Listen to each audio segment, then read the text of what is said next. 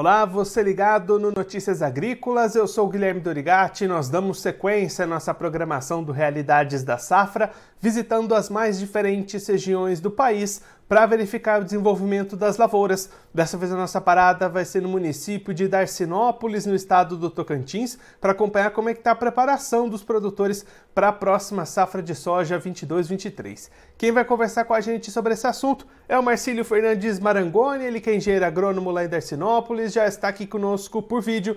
Então seja muito bem-vindo, Marcílio, é sempre um prazer tê-lo aqui no Notícias Agrícolas. Boa tarde, Guilherme. Prazer é todo, todo nosso. Marcílio, como é que estão as condições nesse momento de clima por aí? O momento que precede a próxima safra, já que ainda não tem plantio acontecendo, né? É, ainda está bem seco, não deu uma chuva semana passada, final da semana foi muito localizada, chuvas muito fracas, né? Aqui a gente pegou 10 milímetros, algumas regiões 20 milímetros, né? Mas tá com, vamos dizer, pela data tá cedo ainda para se iniciar o plantio, né? Não é o normal iniciar nessa época. E, então estão tudo pronto, só aguardando segunda quinzena aí de, de outubro é, e as chuvas retornarem para a gente iniciar as atividades. E aí, Marcílio, olhando para os mapas, para as previsões de clima, deve ser possível iniciar esse plantio ali por volta da segunda quinzena de outubro, como você comentou? É, a gente está atento a marcada, né? Então a gente está aí com pelo menos 15 dias sem, sem marcações de chuva, né? Mas a gente acredita que esse cenário mudará com o avançar dos dias e a segunda quinzena terá chuva suficiente aí para iniciar o plantio. E Marcílio, quais que são as expectativas de vocês para essa nova safra? O que costuma ser uma média de produtividade positiva aí para vocês? É, então, esse ano um ano foi um, é, tá, o cinto foi apertando, né? Os custos ficaram bem fora de controle, teve muitas mudanças em programa, programação da, da, da, da safra, algum reduzindo algum custo em cima de adubação devido a uma fertilidade mais construída em solo. Então o produtor teve que rebolar muito para se encaixar num, num custo é, que ele já vinha acostumado, né? Que já estava na faixa das suas despesas da safra. E sem isso, acredito que a gente terá a safra normal, né? o regime de chuva que vem posterior, o clima deverá favorecer bem.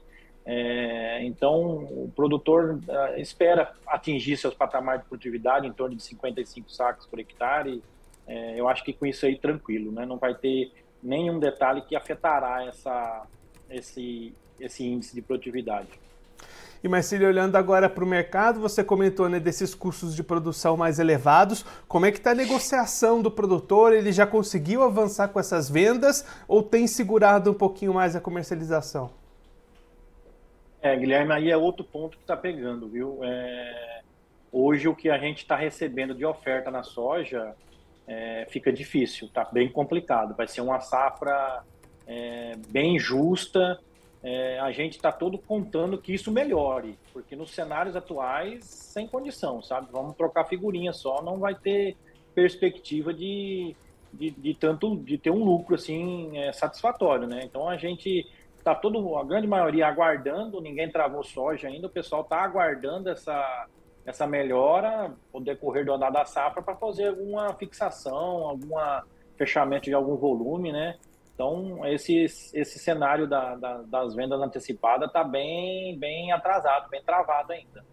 E até diante desse cenário, né, Marcílio, aumenta a importância de fazer um bom manejo durante esse ciclo para garantir não perder nada pelo meio do caminho. Tem alguns pontos que o produtor vai precisar ficar atento durante o desenvolvimento dessas lavouras, né?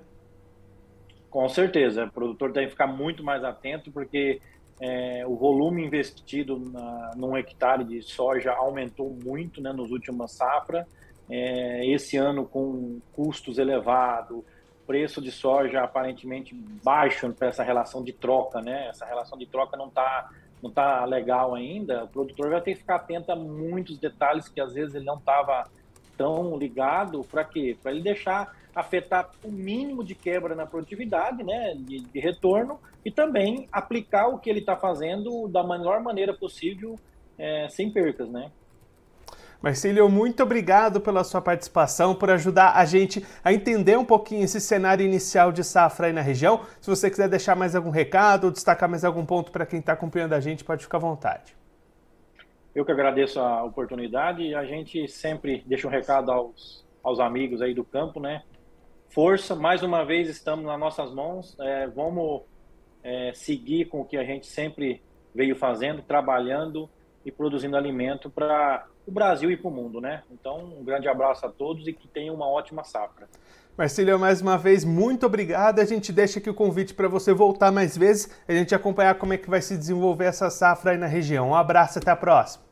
Um abraço, até mais. Esse o Marcílio Fernandes Marangoni, ele que é engenheiro agrônomo lá em Darcinópolis, no estado do Tocantins, conversou com a gente para mostrar como é que está a preparação do produtor da região para a próxima safra de soja 22-23. Marcílio destacando que nesse momento as condições climáticas ainda são bastante secas, houveram chuvas apenas muito pontuais, muito isoladas. A expectativa é de que essas condições climáticas possam mudar para permitir o início dos trabalhos de plantio que costumam começar na segunda quinzena do mês de outubro, lá na região de Darcinópolis. De qualquer forma, a expectativa é positiva pelo lado das lavouras, produtor iniciando esse novo ciclo, esperando produtividade média de 55 sacas por hectare, o que é um patamar positivo lá para as lavouras da região de Darcinópolis, em Tocantins. Por outro lado, pelo lado do mercado, aí a apreensão é maior, o Marcílio destacando que os custos de produção foram muito elevados esse ano, Inclusive, muita gente reduziu aplicações de adubação, apostou em utilizar mais os estoques que já estavam lá no solo tentando diminuir um pouquinho esse custo elevado e os preços de venda para soja não estão positivos para os produtores lá da região, o que levou pouca gente a travar vendas até esse momento. A opção tem sido segurar mais essas negociações, apostando nas movimentações de mercado lá na frente e aumentando a necessidade de ter um manejo bastante apurado, bastante afinado durante todo esse ciclo para evitar qualquer tipo de perdas que podem prejudicar a rentabilidade no final das contas. Bom, eu vou ficando por aqui, mas a nossa programação continua. Você também pode acompanhar a gente no YouTube, se inscreva no canal do Notícias Agrícolas no YouTube, deixe o seu like, mande a sua pergunta, o seu comentário, interaja conosco e com a nossa programação. Eu vou ficando por aqui, daqui a pouquinho tem mais informação, mais programação para você.